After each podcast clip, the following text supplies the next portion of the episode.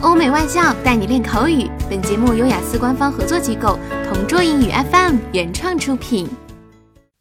Describe a house or an apartment you would like to live in. You should say what it is like, where it would be, why you would like to live in this house or apartment, and how you feel about this house or apartment. I believe that a home should be filled with laughter and joy, so I want my house to be big enough to fit the people who I love the most. I also want it to have good lighting inside, so I will install glass windows so that natural light can enter. I love taking photos, so this will be perfect for the sun kissed look I'm always looking for. Aside from this, I want to have a nice balcony where I can sit and drink my coffee while enjoying the view. In the living room, I want to have a fireplace where we can all hang out, heat marshmallows, and exchange stories about our day.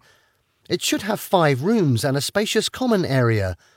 Also, rooms would be painted with a light colour since it makes the room feel brighter and larger while creating a pleasing atmosphere.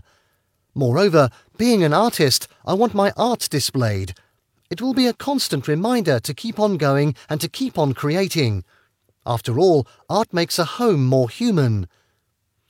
Moving on to the kitchen, I wanted to have an oven and a dishwasher. These were things that I did not grow up having, so owning one would feel like an accomplishment.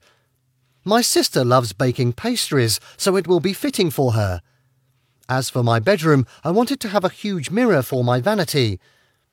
Since I will most probably spend a lot of time here, a mini fridge, big flat screen television, and a walk in closet are quite essential. The thought of it makes me so excited. I can't wait to finally build my dream home. OK，以上就是今天口语话题的全部内容。想要免费获得雅思口语完整题库的小伙伴，快来关注微信公众号“同桌雅思英语”，回复关键词“口语题库”就可以啦。同桌祝你早日屠鸭成功！